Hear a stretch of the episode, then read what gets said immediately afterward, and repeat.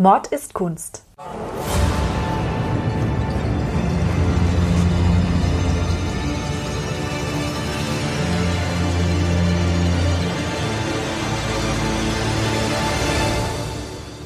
Blutige Morde und grausame Verbrechen. Für immer auf Leinwand gebannt. Kunst ist nicht immer etwas für schwache Nerven. Oft zeigt sie uns die tiefsten Abgründe des menschlichen Wesens. Und genau darüber reden wir in unserem Podcast. Hallo, und, herzlich willkommen. Hallo Ludwig. Huhu, servus. Ich habe heute ein ganz spannendes Bild für dich, weil es nämlich so viele Künstler und Kunstwerke ineinander vereint und dabei aber noch einen sehr wichtigen und gleichzeitig leider auch tragischen Hintergrund hat. Au wie Zwick. Na, dann zeig mal her. Ich habe dir ja als Hausaufgabe aufgegeben, dich mit dem Autor Paul Celan zu beschäftigen. Paul Celan. Nicht Paul Celan. Habe ich selber auch nicht gewusst. Ich dachte immer, der heißt Paul Celan. Ähm, ich habe ihn ehrlich gesagt auch immer Paul Celan ausgesprochen. Ja. Aber er selber spricht sich Celan, also wollen wir auch Celan sagen. Genau, das habe ich aber auch jetzt erst im Verlauf meiner Nachforschungen gerealized, dass das so ist. Ich habe dazu ein Bild von Anselm Kiefer ausgesucht, der ja Gott sei Dank ein Künstler ist, der noch am Leben ist. Und dieses Bild siehst du jetzt und warum ich dir die Hausaufgabe aufgegeben habe, auch. Ich stelle euch einen Link zum Bild auf unserer Webseite mordistkunst.de. Hier ist es. Aha, ja gut, das sehe ich erst einmal überhaupt nichts, warum ich da, was ich da, auf den ersten Blick ähm, erkenne ich da relativ wenig. Beschreib doch mal, was du überhaupt siehst. Ich versuche es mal zu konkretisieren. Also, um es mal vorwegzunehmen für unsere Zuhörer, das Bild ist ein relatives Durcheinander auf den ersten Blick. Es sieht auf den allerersten Blick aus wie ein ziemliches Gekritzel einfach. Und es ist, glaube ich, auch so, so ein, wie nennt man das? Da ist so Stroh oben drauf geklebt auch noch. Also es ist ein Materialmix. Ein Materialmix, das ist der Fachbegriff, nach dem ich gesucht habe. Genau, also es sind ja so Striche, die kommen hier von der linken oberen Ecke, also schon perspektivisch, gehen diese Striche hier so nach vorne und dann ist davor noch ein bisschen was rumgekritzelt im Hintergrund. Oben am oberen Rand nach rechts weg, so sieht man schemenhaft, das, das sieht aus wie ein Dorf. Also da erkennt man so Hausdächer. Dann hat man eben dieses Stroh hier, das hier so, so wie eine umgedrehte Sieben aussieht. Könnt aber auch äh, die Kontur eines Kopfes umrahmen. Und das wird jetzt, wenn man nämlich genau hinschaut, auch deutlich, denn oben drüber steht geschrieben der Satz, dein goldenes Haar Margarete. Punkt, Punkt, Punkt, Punkt, Punkt, Punkt, Punkt. Und das ist ja, wie ich sogar, bevor ich angefangen habe, mich mit Paul Celan zu befassen, äh, schon wusste, ein Schlüsselsatz aus dessen bekanntesten Gedicht, und zwar der Todesfuge. Und die wiederum hat ja nicht so eine erbauliche Thematik zugrunde liegen, nämlich den Holocaust. Wenn man das Gedicht jetzt nicht kennen würde und das Bild einfach so unvoreingenommen sehen würde, was würdest du sagen? Woran würde man vielleicht schon erkennen, dass es jetzt nicht so ein erbauliches Thema hat? Könnte ich ehrlich gesagt nicht so wirklich an irgendwas festmachen. Jetzt, wo ich natürlich das erkannt habe, würde ich sagen, dass es hier wahrscheinlich sowas in der Art Bahngleise oder so sind, dass das irgendwie so der Blick aus einem fahrenden Zug ist und das kann man sich ja wahrscheinlich dann auch denken, wo es da hingehen soll. Wobei man natürlich dann auch schon bei der Farbigkeit sagen muss, die ist jetzt auch weniger gefällig. Es sind Grautöne, es ist schwarz. Schwarz, genau, ein bisschen blau ist aber noch mit drin. Ja, aber wie gesagt, also das, der unheilvolle Unterton, der wird jetzt bei der Betrachtung nicht sichtbar, weil ich meine, auch alleine der Satz, dein goldenes Haar Margarete, der klingt ja erst einmal romantisch, wenn man nicht weiß, in was für einem Zusammenhang der in diesem Gedicht eben in der Todesfuge steht. Die Todesfuge, die habe ich das erste Mal tatsächlich an der Uni gehört, in meinem Studienfach über Nachkriegsliteratur. Und das ist für mich persönlich eines der krassesten, wenn nicht das berührendste Gedicht, was ich jemals gelesen habe, muss ich ganz ehrlich sagen. Wir haben jetzt hier ein kleines Stück daraus vorbereitet. Das ist schon echt heavy. Aber ich kann nur allen Hörern sehr ans Herz legen, sich das Gedicht durchzulesen. Und man kann auch auf YouTube tatsächlich sich anhören, wie Paul Celan das selber vorträgt, das Gedicht. Und das ist auch recht spannend. Der hat nämlich eine ganz eigenartige Vortragsweise, die sich auch aus seiner Herkunft auch ergibt und aus der Art und Weise, wie er seine Bildung genossen hat. Schwarze Milch der Frühe, wir trinken dich nachts, wir trinken dich mittags und morgens, wir trinken dich abends, wir trinken und trinken. Ein Mann wohnt im Haus, dein goldenes Haar Margarete, dein aschenes Haar Sulamit. Er spielt mit den Schlangen. Er ruft, spielt süßer den Tod. Der Tod ist ein Meister aus Deutschland. Er ruft, streicht dunkler die Geigen, dann steigt er als Rauch in die Luft. Dann habt ihr ein Grab in den Wolken, da liegt man nicht eng. Gänsehaut. Ich habe schon wieder totale Gänsehaut, weil das einfach, ich finde, das ist so packend. Ludwig, vielleicht kannst du uns ein bisschen was auch zu Paul Celan erzählen, damit wir den Hintergrund ein bisschen besser verstehen. Es gibt sehr, sehr viel über den Mann zu erzählen. Das würde, glaube ich, auch ein bisschen zu weit führen, jetzt da komplett einzusteigen. Was man nur wissen sollte, ist, ich meine, der Paul Celan, das ist ja ein deutschsprachiger Dichter. Damals war aber Deutschland ein bisschen anders zu begreifen, als es heute der Fall ist. Er ist geboren in einer Stadt namens Tschernowitz. Das ist heute in der Ukraine und gehörte damals zu Rumänien. Und wenn man das jetzt mal bei Google Maps anguckt, ich musste da auch gucken, das ist ultra weit weg. Das ist so unterhalb von Weißrussland. Also man wundert sich da aus heutiger Sicht. Also ich habe mich zumindest gewundert, dass ähm, damals eben der deutsche Sprachraum sich so weit auch ausgedehnt hat. Aber das war eben der Fall und Paul Celan war jüdischer Herkunft und wuchs eben da in Tschernowitz auf, hat da Abitur gemacht, der war auch mehrsprachig, war, war der tatsächlich, also der war jetzt nicht rein deutschsprachig, der war ja auch im Laufe seines Lebens, hat auch ganz, ganz viele Autoren übersetzt, also der war wirklich multilingual, ich weiß gar nicht wie viele Sprachen, aber fünf, sechs auf jeden Fall. Und hat dann eben ein Medizinstudium angefangen und hat das dann aber wieder abgebrochen, hat dann weitergemacht mit Romanistik. Die Sowjetunion ist dann einmarschiert in Tschernowitz und kurz darauf dann aber auch rumänische und deutsche Truppen, als dann eben der Krieg im Gange war. Und im Zuge dessen sind dann auch Paul Celans Eltern in ein Arbeitslager gebracht worden, aufgrund ihrer jüdischen Wurzeln. Ja, genau. Das war, man musste ja damals nichts gemacht haben, um da so ein Schicksal zu erleiden. Das hat ja gereicht, wenn man einfach die falsche Ethnie oder den falschen Glauben hatte. Genau, die kamen halt zunächst dann mal in das örtliche Ghetto in Tschernowitz. Und dann sind die Eltern eben in den Steinbruch und dann in ein Zwangsarbeiterlager gekommen. Und der Vater von Paul Celan ist dann auch kurz darauf an Typhus gestorben, weil ich meine, das glaube ich, muss ich niemandem erklären, wie da die Bedingungen waren in solchen Lagern. Und was ich fast noch grausamer fand, ist, die Mutter wurde dann eben auch kurz darauf noch von einem SS-Mann erschlagen. Und jetzt muss man wissen, das war 1942. Da war Paul Celan gerade 22 Jahre alt, also der Jahrgang 1920.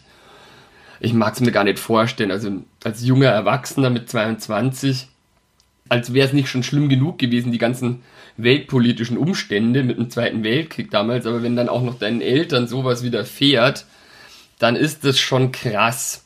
Grausam, ja. Und klar, das hat den halt auch sein ganzes Leben lang super krass geprägt, sowohl persönlich als auch natürlich eben auch in seinem Werk. Ich meine, gerade bei, bei einem Dichter ist es ja auch so, dass in das Werk sehr viel von der Persönlichkeit mit einfließt und wie man schon am Beispiel Todesfuge eben sieht, die ist jetzt das prominenteste Beispiel, aber auch generell war das Zeitlebens ein großes Thema für den Mann. Und der wurde auch von Schuldgefühlen getragen. Ich meine, ich denke mir, wenn mir das passieren würde, gerade so als, wie gesagt, so mit 22, da ist man ja nicht mehr ein hilfloses Kind, da ist man erwachsen, da steht man gerade so, ist man am Anfang von seinem Erwachsenenleben und die Tatsache, dass er seine Eltern nicht beschützen konnte, das hat an dem genagt, also diese Überlebensschuld, dass er es geschafft hat und seine Eltern aber nicht. Das hat dem sehr zu schaffen gemacht und wird gemutmaßt, dass auch später dann mit ein Grund war dafür, dass er sich dann auch das Leben genommen hat im Alter von 50 Jahren. Das weiß man ja nicht genau, ob er wirklich Suizid begangen hat, aber es ist eigentlich relativ. Ja, also. Ein Unfall oder so wird ja eigentlich ja, also ausgeschlossen, also, weil eben aus dieser Geschichte heraus. Genau, und also das ist schon die allgemein anerkannte These, dass das ein Freitod war, den er da begangen hat 1970 in Frankreich, sich in die, in die Seine gestürzt hat.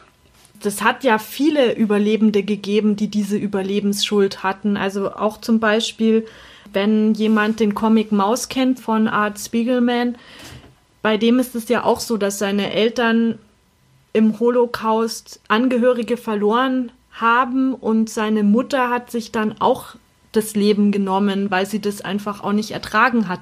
Also das waren nicht wenige, die dann nicht nur diese grausame Zeit durchgestanden haben, sondern es hatte ja noch weiter begleitet. Dieser ganze Horror, der überträgt sich ja über Generationen. Das hat ja bis heute auch nicht aufgehört. Ja, man will sich's gar nicht vorstellen, ganz ehrlich. Und ich meine, der posttraumatische Stress, das ist ja auch ein ernstzunehmendes Krankheitsbild, das weiß man ja. Und ich kann mir wenig traumatisierenderes vorstellen, als seine Eltern so zu verlieren zu so einer Zeit. Und Paul Celan selber musste ja auch Zwangsarbeit leisten, noch während des Kriegs, bis dann irgendwann Tschernowitz von der Roten Armee erobert wurde und dann konnte er dann irgendwann sein Studium fortsetzen. Ich meine, das war alles ein Zeitraum von wenigen Jahren. Er hat dann sein Studium fortgesetzt und ist irgendwann einmal nach Bukarest und später dann weil das war ja dann in der Sowjetunion, ist er dann nach Wien und dann von da aus irgendwann nach Paris, wo er dann auch längere Zeit bleiben sollte. Und in Paris hat er dann eben auch seine ersten Werke veröffentlicht. Also die Todesfuge, die hat er um 1945, also genau zum Kriegsende, geschrieben aber erschienen ist sie dann erst drei Jahre später, nämlich 1948 in seiner ersten Gedichtsammlung Der Sand aus den Urnen. Und die wurde eben veröffentlicht, als er dann in Paris war. Da hat er dann quasi seine Karriere als Dichter so richtig begonnen. Was ich ja auch sehr bitter finde, ist, dass er ja auch mit der Todesfuge bei der Gruppe 47 vorgesprochen hat. Also er hat es anlässlich einer Tagung der Gruppe 47, das war quasi ein Forum für Nachkriegsautoren, die sich regelmäßig getroffen haben. 1947 gegründet, deswegen hieß die so. Genau, deswegen hießen die Gruppe 47. Und da hat er vorgesprochen und hat die Todesfuge vorgetragen. Und die Teilnehmer der Gruppe 47 haben das Potenzial dieses Gedichts überhaupt nicht erfasst und haben das eigentlich abgetan. Er ist total durchgefallen damit dort. Eben auch durch seine Vortragsweise, die dem rumänischen Theater entstammt, was eher so, so ein Singsang. Ja, ja, genau, genau. Das ist wirklich, wenn man sich das anhört, das kann man bei YouTube machen, wenn man Paul Celan Todesfuge eingibt. Es ist schon gewöhnungsbedürftig. Also es ist jetzt nicht das, wie man sich vorstellt, dass jemand ein Gedicht vorträgt. Aber ich denke mal halt gerade in als Kulturschaffender muss man ja auch offen sein für sowas und sich auch damit auseinandersetzen, warum man das jetzt gerade auf die Art und Weise vorträgt. Und die hatten ja damit ein Problem mit der Vortragsweise, haben aber das auch inhaltlich nicht richtig begriffen oder fassen, äh, zu fassen gekriegt, was er damit aussagen wollte, weil die eben damals alle auf so einem Realismusfilm waren. Die Todesfuge sehr, sehr metaphorisch ist und die ja eben auch, die heißt der Todesfuge, weil es eben auch der musikalischen Fuge nachempfunden ist. Also da wechseln sich Kontraste sehr stark und immer schneller miteinander ab und das ist eben auch so ähnlich eben aufgebaut wie eine Fuge in der Musik. Der hat da schon sehr, sehr viel reingepackt und mit sehr, sehr vielen Stilmitteln eben gearbeitet und das hat denen damals einfach nicht getaugt. Also ja, Grund. sie fanden auch die Vortragsweise einfach konservativ, diese dieser Bezug zu dem, zum rumänischen Theater. Und mich wundert es trotzdem, dass Sie das nicht erkannt haben. Allerdings muss man auch sagen, dass er dann bei einer Abstimmung über den Preisträger von dieser Tagung von 21 Teilnehmern auf dem dritten Platz gelandet ist, Dementsprechend können ihn nicht alle so abgelehnt haben, aber ich glaube, es hat ihn einfach auch getroffen, dass auch wenn es nur eine Handvoll von Leuten waren, die da so ein bisschen abfällig waren, kann ich mir auch gut vorstellen, wenn man gerade so, so, ein, so ein persönliches Gedicht wie die Todesfuge zum Beispiel, Ja. denke ich mir schon, dass das ziemlich verletzend ist, wenn sich da dann jemand abfällig äußert, der es offensichtlich einfach auch nicht verstanden hat. Ja, er ist ja dann auch nicht mehr hingegangen. Genau, der war dann auch, finde ich, zu Recht beleidigt und wollte dann auch mit denen nichts mehr zu tun haben.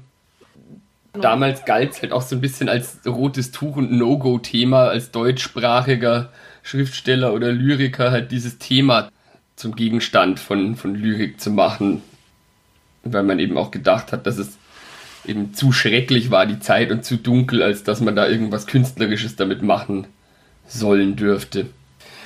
Jetzt wollen wir uns aber auch mal den Inhalt des Gedichts ein bisschen genauer anschauen. Die Todesfuge setzt ja immer gegenüber dein goldenes Haar Margarete und dein aschenes Haar Sulamit. Genau, das ist einer von ein paar Gegensätzen, die in diesem Gedicht vorkommen, aber wahrscheinlich der prägnanteste. Und als ich als Kind dieses Gedicht in der Schule lesen musste, da war mir das alles gar nicht so wirklich klar. Vielleicht habe ich auch einfach nicht gescheit aufgepasst, wie bei so vielen Dingen. Aber das ist ja spannend, weil die Margarete, gell, die bezieht sich ja auch auf ein Thema, das wir auch schon mal in unserem Podcast hatten, Genau, nämlich Goethes Faust. richtig. Der, der Name Margarete war seit Goethes Faust synonym für das deutsche Mädchen. dieses goldene Haar Margarete, das repräsentiert eben hier in diesem Gedicht so das klassische Deutsche, Genau. dem gegenüber Sulamit ja eine Figur aus der Bibel ist und die eben für das Jüdische steht. Sie kommt vor im Hohen Lied des Salomon, das in der hebräischen Bibel, im Tanach und auch im Alten Testament zu finden ist. Also die Idealvorstellungen werden da gegenübergesetzt, quasi so die ideale deutsche Frau gegen das Ideal der hebräischen Frau sozusagen. Und da war Paul Celan auch nicht der Erste, der das gemacht hat.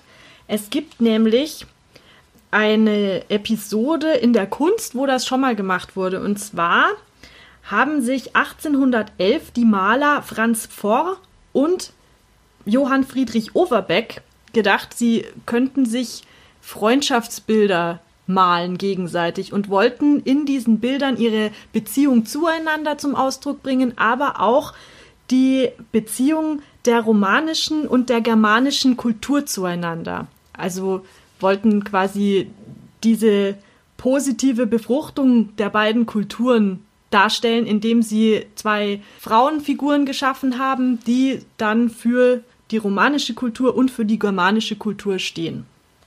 Franz Pforr malte das Bild Sulamit und Maria 1811 und starb dann aber 1812. Und Johann Friedrich Overbeck hat sein Sulamit und Maria auch schon angefangen, das aber nach dem Tod von Franz Pforr erstmal äh, stehen gelassen und nicht weitergemalt und das dann erst ein bisschen später äh, fertiggestellt und dem Ganzen dann den Namen Germania und Italia gegeben. Das ist in diesen Bildern eben auch so, dass die Sulamit quasi die romanische Kultur verkörpert mit braunem Haar, ein bisschen südländisch aussehend und die Maria, die germanische Kultur in blond und dass die beiden Frauen sich zugewandt sind und eigentlich zusammengehören, wird in beiden Bildern klar. Und so eben offenbar auch hier in dem Bild von Anselm Kiefer mit diesem Stroh, das eben das blonde Haar von der Margarete darstellen soll. Und dann wird auch ein bisschen deutlicher, denke ich, auch diese schwarzen Striche, die da so dahinter zu sehen sind, die dann eben wahrscheinlich die Sulamit repräsentieren sollen. In der Todesfuge wird ja auch ganz klar das Schicksal der beiden Frauen Margarete und Sulamit gegenübergestellt. Und während die Margarete mit ihrem goldenen Haar Liebesbriefe von einem Mann bekommt, der in einem Haus wohnt, verrät uns das aschene Haar der Sulamit schon, was mit ihr passiert ist. Und zwar spielt das ganz klar auf die Brennöfen in den Krematorien an. Und wir erfahren ja auch, dass sie von dort als Asche durch die Schornsteine in die Luft verschwindet, wo sie ihr Grab in den Lüften bekommt. Und so versinnbildlichen die beiden weiblichen Charaktere natürlich auch, dass sich die Deutschen schönen Musestunden hingegeben haben, während sie ihre jüdischen Mitbürger aufs grausamste zu Tode gequält haben oder zumindest die Tatsache ignoriert haben, dass nebenan in Sichtweite diese Gräuel geschehen sind, während man sich beim Kaffeeklatsch das nächste Stück Kuchen nimmt, so ungefähr. Zu dieser Werkgruppe von Anselm Kiefer gehört natürlich nicht nur dein goldenes Haar Margarete, sondern auch dein aschenes Haar Sulamit. Also er hat beide Charaktere in Kunstwerke übersetzt und es gibt verschiedenste davon. Also eines zum Beispiel von Dein aschenes Haar Sulamit, da erinnert der Hintergrund schon an die Brennöfen, das sieht schon aus wie in einem Krematorium. Oder andere sind eben auch so gestaltet, wie wir Dein goldenes Haar Margarete jetzt vor uns sehen. Mit Materialmix, mit Stroh, mit Emulsion und dicken Farbauftrag und so furchig. Also die sind natürlich auch sehr trist und, und schwarz und dunkel. Es ist schon insgesamt eine sehr beeindruckende Werkserie auch.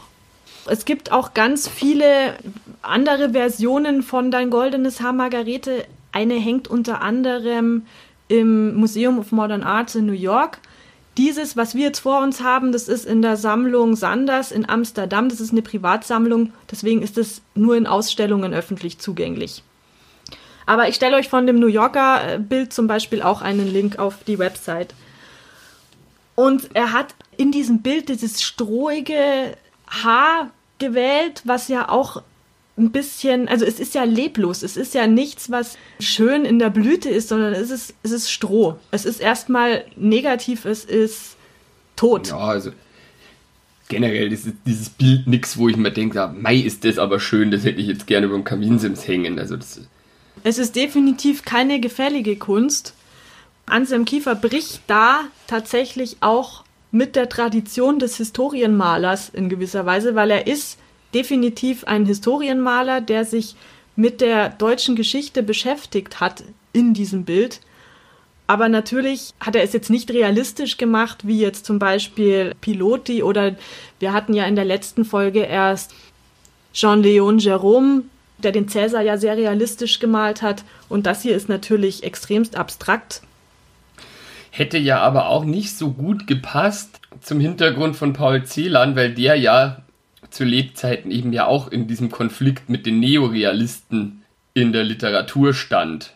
Weil er ja sehr, sehr blumig und sehr ausdrucksstark war und mit sehr vielen Metaphern und Stilmitteln gearbeitet hat und eben nicht jetzt den Idealen dieser Gruppe 47 Realisten entsprochen hat. Deswegen hätte das jetzt in dem Fall, glaube ich, auch gar nicht so gut gepasst, wenn man da jetzt ein möglichst realitätsgetreues Bild dazu gemalt hätte. Ganz ähnlich ist es mit Anselm Kiefer auch gewesen. Der hat nämlich, also er ist 45 geboren, 1945 in Donaueschingen in einem Luftschutzkeller und am Tag seiner Geburt wurde das Haus seiner Eltern von Fliegerbomben zerstört. Er ist als Kind aufgewachsen in den Ruinen des Zweiten Weltkriegs und das hat ihn sehr geprägt, auch diese Zeit. Und er hat dann in den 60er Jahren eine Abschlussarbeit gemacht, die auch sehr kontrovers aufgefasst worden ist. Und zwar war das eine Fotoserie, die er Besetzung genannt hat. Und da hat er sich im Wehrmachtsmantel seines Vaters äh, in sämtliche verschiedene Landschaften gestellt und den Hitlergruß gemacht. Und in den 60er Jahren hat man ja nichts von Vergangenheitsbewältigung wissen wollen. Also da war das ein Tabuthema, da hat niemand drüber sprechen wollen. Da flippen ja auch die Leute heutzutage zum Teil noch aus, wenn zum Beispiel Jonathan Mese mit sowas arbeitet. Genau. Der hat ja auch viel von solchem Zeug in seiner Kunst mit drin und das verstehen auch eben viele Leute nicht so richtig. Anselm Kiefer hat diese Fotoserie explizit gegen das Vergessen gemacht, weil er das wie viele andere junge Leute Mitte 20 seiner Zeit, die haben natürlich auch ihre Eltern gefragt, warum habt ihr nichts gegen den Holocaust gemacht? Habt ihr es nicht gesehen? Warum habt ihr nichts gesehen? Wie konntet ihr das zulassen? Und die jungen Erwachsenen waren da sehr aufgebracht und Anselm Kiefer hat das eben auch hinterfragt und hat dann gleichzeitig in seiner Fotoserie auch die Frage gestellt, was hätte ich 39 gemacht? Wo wäre ich gewesen? Das war echt eine berechtigte Frage das ist ja auch was, was ich auch heute noch ein bisschen besorgniserregend finde, diese Mentalität der Obrigkeitshörigkeit, dass nur weil irgendwas irgendwo festgeschrieben ist, man davon ausgeht, dass es auch rechtens ist. Also nur weil es, ich finde, es gibt halt schon einen großen Unterschied zwischen Recht und Gerechtigkeit. Ja, auf jeden Fall. Beste Beispiele sind eben so KZ-Aufseher zum Beispiel. Die haben das gemacht, was gesetzmäßig Recht war damals. Genau. Aber egal, ob man es aus heutiger Sicht betrachtet oder auch damals schon, war das ja objektiv eine himmelschreiende Ungerechtigkeit, die ausgeführt wurde. Aber Ja. es war halt erlaubt und Eben. beziehungsweise sogar eben deren Auftrag, das zu tun. Und die Frage fängt natürlich dann auch beim Otto Normalverbraucher an, wo fängt die Verantwortung an? Diese Fotoserie, die hat in den 60er Jahren, hat die schockiert. Teilweise wurde er auch missverstanden und wurde dann als Faschist bezeichnet. Das war auf jeden Fall ein großer Aufschrei in der Kunstwelt. Er hat dann in den 80ern große Erfolge gefeiert, weil er seiner Linie diesbezüglich treu geblieben ist und einfach konsequent gegen das Vergessen, gegen dieses Tabuisieren der deutschen Geschichte weiter angemalt hat. Das finde ich aber auch gut. Total. Meine, jetzt momentan so die letzten paar Jahre oder so, denke ich, ich kann mich ja auch erinnern, zum Beispiel in den 90ern, als ich so ein Kind war, da war alles, was irgendwie mit einer künstlerischen Aufarbeitung von Hitler, vom Dritten Reich zu tun hatte, ein völliges Tabu. Also das hat man schon irgendwie versucht, so ein bisschen tot zu schweigen. Und ja, nicht darf man es irgendwie zum Gegenstand von Satire zum Beispiel auch machen. Und Jetzt so in der jüngeren Vergangenheit hat sich das aber ein bisschen aufgelockert, wenn man mal drüber nachdenkt. Es gab ja dieses Buch, er ist wieder da und dann auch die Verfilmung dazu. Auch zum Beispiel Filme wie Iron Sky. Das ist jetzt inzwischen wieder möglich. Bei Anselm Kiefer zum Beispiel diese Fotoserie, einer der wenigen, die das verstanden hat, war ein Holocaust-Überlebender, der ihn dann bestärkt hat und der ihm äh, gesagt hat, mach weiter und, und bleib dabei. Also die Bildergruppe Dein goldenes Haar Margarete, Dein aschenes Haar Sulamit, die hat Anselm Kiefer Anfang der 80er Jahre gemacht. Dein goldenes Haar Margarete, was wir hier vorliegen haben, ist von 1981. Das besteht aus Öl, Acryl, Emulsion, Kohle, Stroh auf Rupfen. Und man sieht ja hier schon, dass es sehr virtuos zusammengezimmert worden ist, beziehungsweise ja, man kann sich vorstellen, wie Anselm Kiefer seine Kunstwerke herstellt. Schwungvoll auf jeden Fall sieht Schwungvoll. es aus.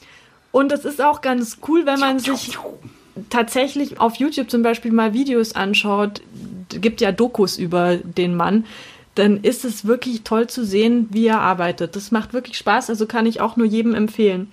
Und Anselm Kiefer ist ein Weirdo, aber total spannend als Mensch auch. Und ich meine, als großer Künstler muss man irgendwo verrückt sein, weil sonst kannst du das überhaupt nicht entfesseln. Ja, safe. und er mischt halt in seinen Werken immer gern Materialien wie Asche, Stroh, Erde und Farben. Auch Blei benutzt er ganz oft. Und er sagt selber von sich, dass er will, dass seine Werke leben und dass die, dass die quasi sich entwickeln und nicht statisch sind. Und es ist auch so, dass er dann zum Beispiel nachhilft, indem er sie in irgendwelche chemischen Lösungen taucht oder draußen bei Witterung stehen lässt oder so, dass sich die Werke einfach selber verändern und wachsen oder sich selber zerstören. Also dieser Zersetzungsprozess, der ist ihm auch sehr, sehr wichtig. Ein ziemlich radikaler Approach. Ja, er hat äh, bei Beuys gelernt auch. Er macht halt auch gerne mal so Bilder kaputt dann einfach. Also die bleiben dann irgendwie ein paar Jahre in seinem Atelier stehen und dann geht er wieder da mit einem Messer und der Spachtel hin und macht Löcher rein oder brennt sie an oder macht irgendwie, irgendwie sowas. Er möchte einfach, dass das alles, dass, dass die Werke sich transformieren. Die Werke von Anselm Kiefer, die sind auch niemals fertig. Also er ist selber immer relativ traurig, wenn jemand ein Werk von ihm kauft. Und das ist, finde ich persönlich gar nicht so einfach, weil die teilweise einfach extrem großformatig sind. Also das hier ist jetzt, was wir vorliegen haben, ist 1,30 mal 1,70. Das ist noch relativ klein für die Dinge, die er sonst so fabriziert. Also wir reden hier wirklich irgendwie von haushohen Bildern teilweise. Ja, du, ich glaube, die Leute, die sich so ein Anselm Kieferwerk kaufen, die haben die Mittel, dass sie auch genug Platz haben, um die irgendwo sich reinzustellen. Vermutlich, ja. Aber er findet das immer so, er empfindet das als Abschied, weil er natürlich das Bild dann nicht mehr weiter bearbeiten kann. Es ist kein Werk von ihm jemals fertig. Er hat so Türme mit, mit Büchern aus, aus Blei gebaut und die fallen dann einfach mal um. Und dann lässt er sie liegen und guckt so, ach ja, schön, jetzt hat sich's weiterentwickelt. Und so lebt er seine Kunst so, dieses ständige in Bewegung sein und transformieren. Und so sieht er auch die Geschichte. Er hat mal gesagt, Geschichte ist wie Knete, du kannst sie formen. Und man kann sie zum Guten oder auch zum Bösen formen. Und das liegt am Menschen, wie, was er daraus macht. Ja, gutes Beispiel sind ja eben auch so AfD-Spinner, die jetzt eben auch zum Teil versuchen, die Zeit vom Dritten Reich zu verklären. Ja. Oder eben auch im alten Rom, die Geschichtsschreiber, die haben sich ja auch die Kaiser, die ihnen sympathisch waren, sympathisch geschrieben. Ob die jetzt wirklich tatsächlich sympathisch waren, das ist ja, steht auf einem anderen Blatt. Ja, und das wirkt natürlich alles auch dann weiter in die Zukunft. Genau, die Wahrnehmung von Geschichte, weil bestimmte Zeugnisse, die aus einer bestimmten Perspektive geschrieben sind, das Framing macht ja auch aus, wie man bestimmten Kontext wahrnimmt. Und das macht gerade sein Werk in diesen, in den 60er und 80er Jahren so unglaublich wichtig für das Verständnis von Deutschland für seine eigene Geschichte, dass ich das schon sehr, sehr beeindruckend finde. Auf jeden Fall. Und was auch total spannend ist, ist, dass er in Südfrankreich, in Barjac, da hat er ein Areal, das ist so 35 Hektar groß, also das ist riesig. Das bezeichnet er auch als seinen eigenen Spielplatz. Und da hat er zum Beispiel ruinenartige Bauwerke aufgestellt. Also das sind wirklich meterhohe Türme, die er aus Beton gegossen hat mit Hilfe von Containern und dann aufeinander gestapelt hat. Und dann hat er da Höhlensysteme gegraben und hat er wirklich so, ein, so einen ganz skurrilen Erlebnispark geschaffen, was auch wie eine Ruinenstadt aussieht. Und er sagt auch selber, dass Ruinen für ihn jetzt keinen Schrecken an sich haben, sondern für ihn ist das was ganz was Schönes. Ruinen, die stehen für ihn für, für Anfang, für einen Neuanfang. Und auch weil er halt als Kind in diesen Ruinen aufgewachsen ist von Donau-Eschingen, hat er da keinen Schrecken davor, sondern ähm, das sind Kindheitserinnerungen für ihn.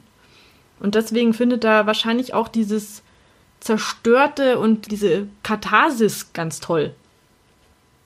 Und was eben auch sehr wichtig für Anselm Kiefer ist, dass er gerne mit Mythen arbeitet und mit Büchern und Bibliotheken. Und er hat ja jetzt hier in dem Dein goldenes Haar Margarete auch wieder sowohl einen Mythos eingebaut als auch Literatur und die deutsche Geschichte. Und dadurch, dass dieses Bild auch irgendwo diesen Mythos zerstört. Dieses deutsche Mädel, das ist ja, ähm, das ist ja zerstört auf diesem Bild. Das ist ja nichts Schönes, nichts, nichts Glänzendes. Ja, und vor allem, also wenn man jetzt mal ans Interpretieren geht, auch, dass das goldene Haar durch Stroh dargestellt wird und Stroh ist ja einfach nur verdorrtes Gras quasi. Ja. Also auch kaputtes genau, Gras, könnte man sagen. Ähm, es ist kaputt und es gibt keinen Sinn dahinter. Es hat einfach überhaupt keinen Sinn.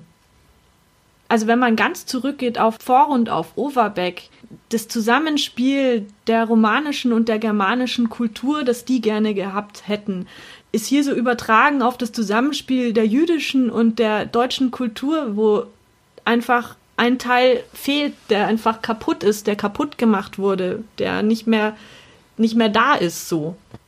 Also wo bei, bei Overbeck und Ford zum Beispiel diese beiden Kulturen noch zusammengearbeitet haben, noch zusammengestanden sind und vereint waren, gemeinsam ist auf diesem Bild hier, ist das jetzt getrennt. Also die, die Sulamitis von der Margarete komplett losgelöst.